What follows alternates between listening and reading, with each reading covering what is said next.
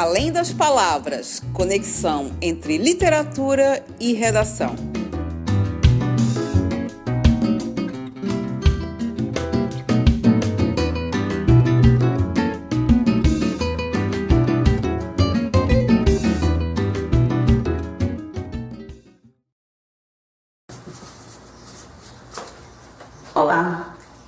Sou a professora Cíntia, da Oficina da Palavra, curso de redação. Estou aqui com o professor Marcelo Borré, do curso Ágora, e nós vamos conversar sobre o contexto histórico dos livros da Universidade Federal de Santa Catarina, do vestibular, agora de para 2015. Né? É, a importância desse tema para a redação é que desde 2005 a Federal vem utilizando é, temas que perpassam os livros, as obras literárias, como possíveis temas de redação. E nós vamos começar hoje, professor, com o livro Agosto. Tá? É, é, bem evidente né, a escolha desse, desse livro, pela importância esse ano dos 60 anos, né, completa 60 anos de suicídio né, do Getúlio Vargas. É, então conta pra gente a importância desse período, Uh, e, e, o que, que a gente pode extrair da, da obra de Rubem Fonseca, né? que é, ela foi publicada em 1990 uh, e uh, são 26 capítulos, justamente o que se passa nos 26 dias de agosto. Né? Embora seja um romance de ficção, ela tem como pano de fundo né, fatos é, da realidade da história é, brasileira. Né? Então, Bem, o, a Era Vargas, é importante que, que se diga, ela, é, ela é, são dois períodos, basicamente formando, são dois períodos distintos formando a chamada Era Vargas. Então você tem de 30 a 45 a primeira fase de, de governo ininterrupta de Vargas. Então Vargas chega ao poder com o movimento de 30, por alguns chamados de revolução, por outros chamados de golpe. Então em 1930 Getúlio chega ao poder se perpetuou no poder até 45. Entre 37 e 45 tem o Estado Novo, que é a ditadura de Vargas. Vargas sai do poder em 45 e retorna pela primeira vez eleito pelo voto direto em 51. É, a segunda fase, de 51 a 54, que é a, a, a, o que a gente chama de é, República Populista, aquela segunda fase ela está dentro do contexto já da Guerra Fria. Então, é, é, forças golpistas já atuavam no país naquele momento. Então, Vargas não era um revolucionário, mas ele era um, um, um político que tinha no nacionalismo uma das suas bandeiras. E isso acabava é, incomodando parte da elite brasileira, elite essa que se beneficiou muito da, da, do governo Vargas, mas que nesse contexto, nesse momento, ela se afastava de Getúlio e procurava se, é, é, se inclinar para outros líderes, como foi o caso do, do Lacerda. É, o romance Agosto ele gira em torno da, da orquestração da morte de Lacerda, que foi feita por, é, pelo Gregório Fortunato, o Anjo Negro. Inclusive no romance Agosto há um personagem também que é um negro que mata um sujeito logo no início do, da obra. Então, como bem disse a Cíntia, né, são os 26 dias de agosto que mistura é, ficção e realidade. A realidade é o fundo político, que é justamente o momento que Vargas é, viu o drama da, da sua queda. É, a, quando Lacerda sofre atentado, é, Lacerda é ferido e não morre, mas morre um major da aeronáutica, o Rubem, o Rubem Vaz. É, a morte do, do, do major faz com que a aeronáutica e setores da, do Exército e da, da Marinha peçam a renúncia de Vargas, mas com maior, maior assistência aeronáutica. Então é criado todo um, um, um clima golpista naquele momento para tirar Vargas do poder. Como Vargas afirma que só sairia da, do palácio morto, ele então toma a, a, a, a dianteira, se, se, se suicida, se mata, não antes não sem antes é, elaborar sua carta testamento, em que fica muito claro, muito nítido o caráter de cristificação de Vargas. Então Vargas se cristifica naquela, naquela carta. Ele diz que dá a, a vida para o povo, entrega a vida ao povo, assim como havia feito Jesus, e, e Deus que tinha colocado Jesus para levar a, a dar a sua vida à, à humanidade. Então ele entrega a sua própria vida para, salvar o povo e evitar naquele momento aquela atitude golpista. Foi isso que aconteceu. É, e, e acho que tem dois temas ali na obra também que eu acho que podem ser objeto assim, da, da gente conversar sobre isso que um deles é que um dos, o personagem principal é um comissário da polícia, né?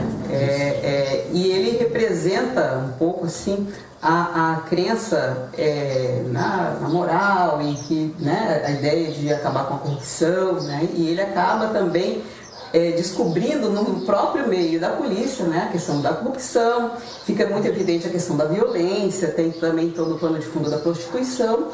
É, e a figura do Carlos Lacerda como um representante, além né, da questão de ser político da UDN, a questão política, a questão do, do poder da mídia, já naquela época. Né? Então eu queria que você pudesse falasse um pouco para a gente sobre esses elementos. É, o, o Rio de Janeiro dos anos 50 era, era uma, uma cidade marcada por relações muito promíscuas entre a contravenção e a polícia.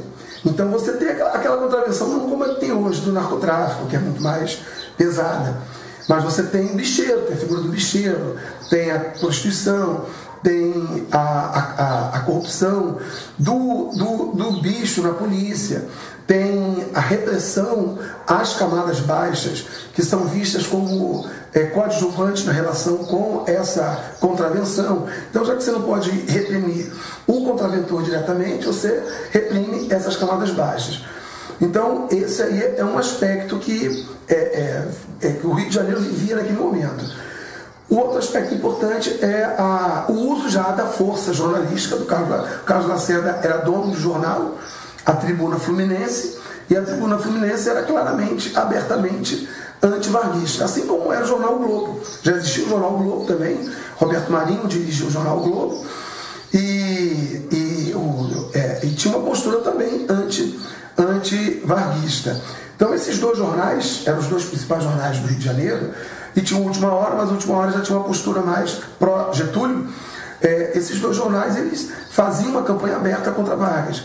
E essa campanha aberta entrava, como a, a, a, mídia faz hoje, ela ia entrando na população, ia entrando e tirando o operariado, aquela população mais baixa, de, de camadas mais baixas, que viam em Vargas o pai delas, o pai dos pobres, as camadas média e alta, elas entravam na, na, na propaganda de, desses veículos de comunicação. Então, Lacerda, além de deputado federal, era um grande orador, um grande escritor e tinha um jornal, um poderoso jornal é, em suas mãos. E transformava esse, esse, esse jornal na sua, na sua bancada de, de, de exposição do governo Vargas.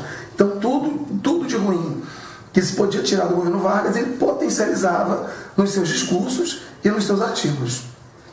E bem interessante também, né? até porque a questão da corrupção é um tema sempre atual nos últimos uhum. anos, é. É, mas até para a gente ver que não é uma questão recente na história do Brasil, já pegando outra obra, que é o Juiz de Paz na Roça, do Martins Pena, que é uma obra de teatro, né? foi feita, foi escrita para ser ensinada no teatro já de 1838, no contexto do romantismo, tem como o, o, um dos temas principais a questão da corrupção, né? Uhum. Não num plano macro federal, mas ali numa cidade, numa, numa, numa no, meio rural, né? no, no meio de, de, gente simples. Né? Então, eu queria que você falasse um pouco também da, da do histórico da corrupção no Brasil. É, a, a, a, teia corruptora da, do, no Brasil ela se constrói com muita força na República Velha, na, na famosa República do Café com Leite, na, na República Oligárquica. É ali que você tem isso sendo constituído de forma muito forte, muito veemente. É, as próprias relações de poder entre as esferas, esfera federal, estadual, municipal, a própria presença de elementos do, do cotidiano de uma cidade no poder isso para muita gente era uma novidade.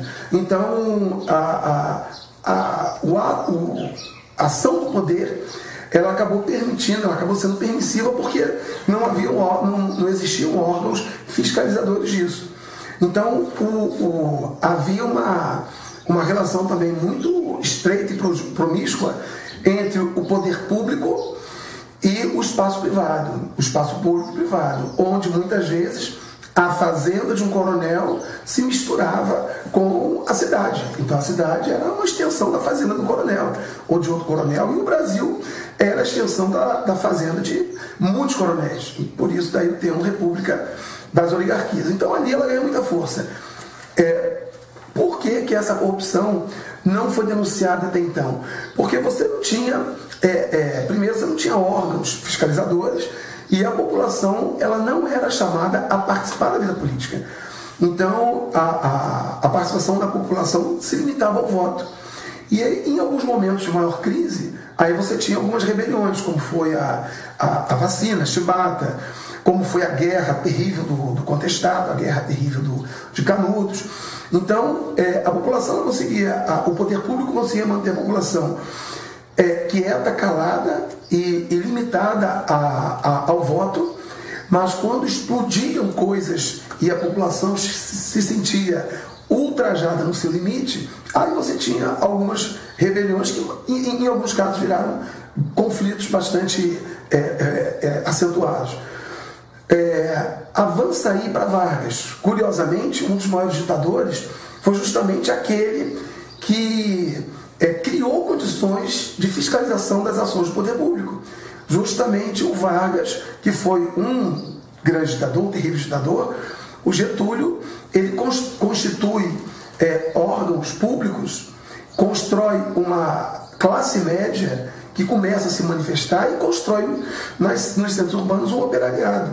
E são esses atores que vão é, é, exigir maior transparência na vida pública. São esses atores que exigem que o dinheiro seja bem aplicado, principalmente o operariado. São esses atores que exigem, exigem uma moralidade maior. Então, é na era Vargas que você tem essa mudança significativa do perfil do teu eleitor. É, isso ganha mais força ainda no populismo, na República Populista, que é a época em que Vargas é, se suicida. Então isso ganha muita força em Dutra, Vargas, JK, é, Jânio e Jango.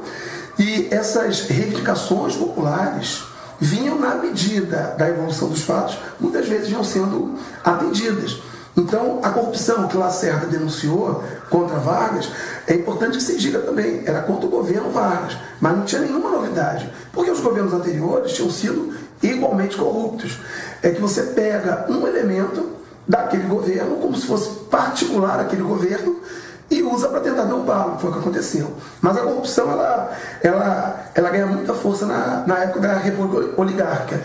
Quando vem o golpe militar, essa corrupção é abafada. É um erro terrível dizer que durante a ditadura não havia corrupção, havia até mais. Só que os veículos de comunicação eram censurados. E por serem censurados, você não conseguia expor aquilo que acontecia. Então a censura na ditadura foi muito forte. E hoje a gente vê pessoas reivindicando é, a, a, a, volta dos militares ao poder, mas não há nada pior do que a volta dos militares ao poder. Uhum. Porque você tem um regime de exceção, uma ditadura. Numa ditadura você não tem liberdade de imprensa e você começa a ter ações que é, valorizam e que dão margem à corrupção.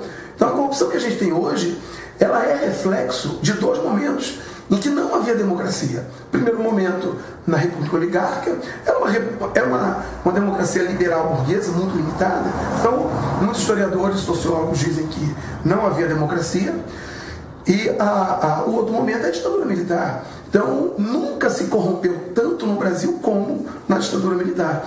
Então, é importante que se faça essa, na, essa análise e que se tenha esse cuidado. Então, a, a, corrupção no Brasil ela começa. É, é, se a gente for, se nós fizermos um histórico e formos mais rigoroso, a gente vai chegar, vai voltar lá no Brasil colônia. Uhum. Mas a gente pode fazer um recorte significativo. O, o recorte é República Oligárquica em diante e de forma muito acentuada na ditadura militar. Uhum. E já pegando o gancho aí da ditadura militar, né, já que falou até, mencionou até Jango, né, já vamos passar para outra obra que já tem um gancho é, histórico aí com, com essa que é o que é isso, companheiro, né, do Fernando Gabeira, foi publicado em 1979, né, É, é, um texto com características memorialistas, escrito na primeira pessoa. Ele deixa bem claro no início que é a visão dele dos fatos, né? Então, ele não é uma ficção, mas ele não tem um compromisso de ser um texto histórico. É um relato pessoal do, do fato, de um fato que aconteceu, né? De 1964 até 1970, né? Então, vamos pegar já o pano de fundo, já fazendo o gancho com essas questões violência, corrupção é, é, e ditadura e democracia, que eu acho que são temas fundamentais esse ano não só para quem está fazendo vestibular, mas no nosso contexto político brasileiro, né? Tá, é, é a questão está na ordem do dia. É. é a, a, ditadura militar ela foi instalada no contexto da, da Guerra Fria. Não havia motivo algum para ser instalada aqui no Brasil. É, nós tínhamos um governo populista, nacionalista, mas nunca comunista, e alguns até é, questionam se ele era ou não de esquerda, né? mas é um governo, um governo com propostas progressistas e avançadas para a época. Mas na verdade o que se viu foi o desejo de afastar qualquer possibilidade de é, é, interferência e de crescimento das reivindicações populares. Então a intenção maior na instalação da ditadura, isso, e pouco se fala sobre isso, é que o capital internacional ele precisava e ele desejava acumular mais. E esse acúmulo se dá através da, do trabalho, do, do, do operário. E, e, no Brasil você tinha uma legislação que, se não era a melhor do mundo, era uma legislação razoavelmente avançada para a época. E os trabalhadores tinham direito à greve, a greve não estava, ela não estava regulamentada, mas a Constituição garantia o direito de greve e vivíamos uma inflação, então havia uma efervescência política muito grande. É, as artes brasileiras caminhavam para críticas sociais. O Brasil era um país muito rico, mas era um país muito, muito pobre. Então você tinha na época o cinema novo, você tinha o grupo Opinião, é, você tinha na música muitos questionamentos. A, a forma como o trabalhador era tratado, a própria classe média, a própria corrupção. Tudo isso provocava muita efervescência política. Então você tinha as ligas camponesas, a CGT, que era a Confederação Geral dos Trabalhadores, e tinha o CGT, que era o Comando Geral dos Trabalhadores. Dois partidos, o PCB na ilegalidade, o Partido Comunista Brasileiro na ilegalidade, e o PTB que representava essa massa de trabalhadores é, é, ligadas à, à tradição varguista. Então, o golpe foi dado com a clara intenção de é, é, viabilizar uma maior concentração de renda e é, traz, garantir ao, ao, grande capital essa, essa concentração de renda. É, o, o, o, argumento para o golpe não pode ser esse. Então, o argumento para o golpe era o movimento socialista ganhando força, o que era mentira. É, João Goulart era um político não socialista, mas muito a, a, a, aliado e alinhado aos socialistas, o que também não era verdade. E, e o Brasil vivia uma baderna geral, o que também não era verdade. Então eles usaram esses argumentos para justificar o golpe militar. Então o, o, o golpe ele foi de encontro a um momento ímpar na história do Brasil, que era as manifestações populares. Então, na arte, na política, na cultura, na educação, vimos tendo muitos avanços. O, o João Goulart havia recém feito, a, é, construído a, a UNB com Darcy, com Darcy Ribeiro. Então o Brasil crescia, o Brasil é, é, via uma efetiva participação popular, se não, se não nas decisões finais, pelo menos a, a, a gente via a massa na rua. E isso atrapalhava os planos do grande capital. Então era necessário a, a, o golpe e esse golpe foi dado dentro desse contexto. Utilizou-se a Guerra Fria, utilizou-se o argumento do socialismo, que, que, que, é, a gente sabe não era, não era verdadeiro, mas o mais importante é entender isso, que o capital precisava agir de forma mais livre. E a, a legislação brasileira e a liberdade que se dava ao estudante, ao operário e ao camponês elas freavam ou dificultavam a ação desse capital. Tanto é que a primeira medida do, primeira medida do primeiro presidente, foi o Castelo Branco, a primeira medida foi criar o FGTS, o Fundo de Garantia do Serviço, que é horrível. O Fundo de Garantia ele substituiu a uma, a estabilidade, uma legislação que, que era que, def, que é, protegia mais o trabalhador. Então, como as pessoas esquecem, e a, a, os trabalhadores daquela geração já morreram, o, FGTS é visto como uma coisa boa hoje, mas ele representou um tremendo retrocesso e a primeira grande vitória do grande capital. Então ali ficou muito claro, ficou ali, ali caiu qualquer possibilidade de máscara do que era a ditadura. A ditadura tinha sido instalada para produzir grandes eventos é, é, facilitando aí a ação do capital, como por exemplo grandes obras, né? nunca se cresceu tanto no, no Brasil é, é as, as, empreiteiras, os banqueiros, algumas indústrias, porque o, o, a ditadura permitiu que elas agissem de forma absolutamente livre. Na teia disso veio a corrupção também. Então, o primeiro passo que é muito importante entender é por que foi instalada a ditadura? Porque o grande capital precisava agir de forma livre. Reprime o movimento que impede essa liberdade do capital e, ao mesmo tempo, constrói uma legislação que aumenta os ganhos do capitalismo. Sim, e, e interessante, né? Porque o, o 1964, agora são completos 50 anos, né? É, e até 79, que é justamente quando é publicada a obra, né, é um, também um ano significativo, é, embora continuasse na ditadura, mas houve a anistia. Né? A anistia e foi justamente quando alguns uh, militantes, artistas, e não só da esquerda, né? qualquer pessoa que tivesse é, é, uma opinião crítica em relação ao governo da época, né? era era perseguido, foi preso, né? alguns se auto-exilaram, né? e aí é o exemplo aqui do autor da, da obra Fernando Gabeira, que assim como outros voltavam né? para o Brasil naquela época. Né? E, e, e como você falou, os movimentos eles foram é, é, dizimados, né? todos, todos os movimentos de trabalhadores, movimentos populares, as organizações né? de, de trabalhadores, é, e em 79 também teve, é, é, com essa, com o fim da, é, da, da, da, abertura, né, pelo menos, é, um ressurgimento do movimento. A gente podia falar um pouquinho sobre isso, de 79. Tá.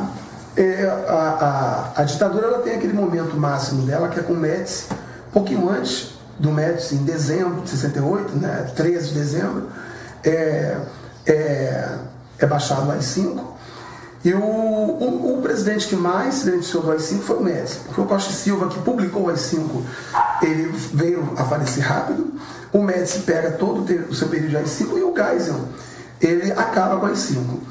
É, um momento muito emblemático disso foi a morte do Vladimir Herzog. Então, quando o Vladimir Herzog foi morto sob, sob tortura, e o Vladimir Herzog era um diretor da TV Cultura, um jornalista, e era um jornalista sem o menor vínculo político partidário, no máximo um democrata, um liberal, crítico à ditadura, foi preso e torturado, acabou morrendo. Então aquela, aquele assassinato é, acabou levando a população a, a sair às ruas, um, uma camada da sociedade sai às ruas e aí o governo não teve força para reprimir. Geisel então começa a isolar a linha dura e começa a acenar com uma abertura.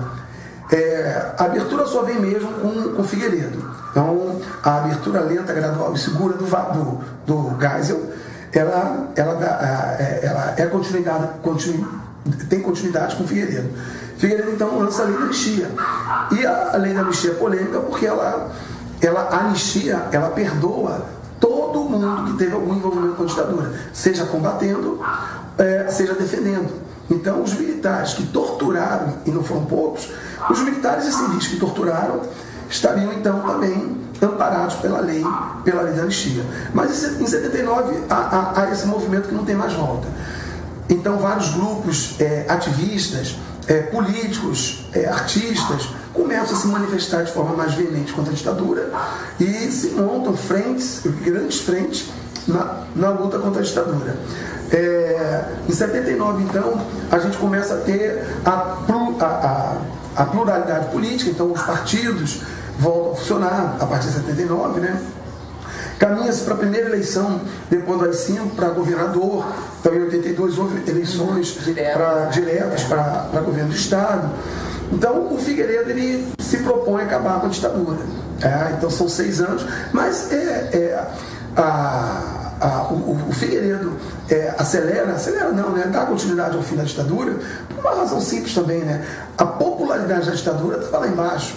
A, a, ditadura deixou o país altamente endividado, Do ponto de vista é, é, econômico quebrado, quebrado, uma, uma inflação altíssima, carestia, é, houve um, um retrocesso é, incrível, um, retrocesso muito acentuado na, no que diz respeito aos direitos humanos, é, a, a, legislação e a, a, ação sobre certos grupos. É quem sofreu muito na, nesse processo foi a população de baixa renda em que se, se percebe a acentuada favelização dos grandes centros urbanos, e essa favelização representou uma população morar em lugares totalmente inóspitos, e aí também é, com um, um, muito, muito frágeis para a criminalidade. Então, a, a favelização traz junto uma população totalmente excluída e não aparada pelo poder público, em que a, a, a, o tráfico nos anos 80 entra com muita força.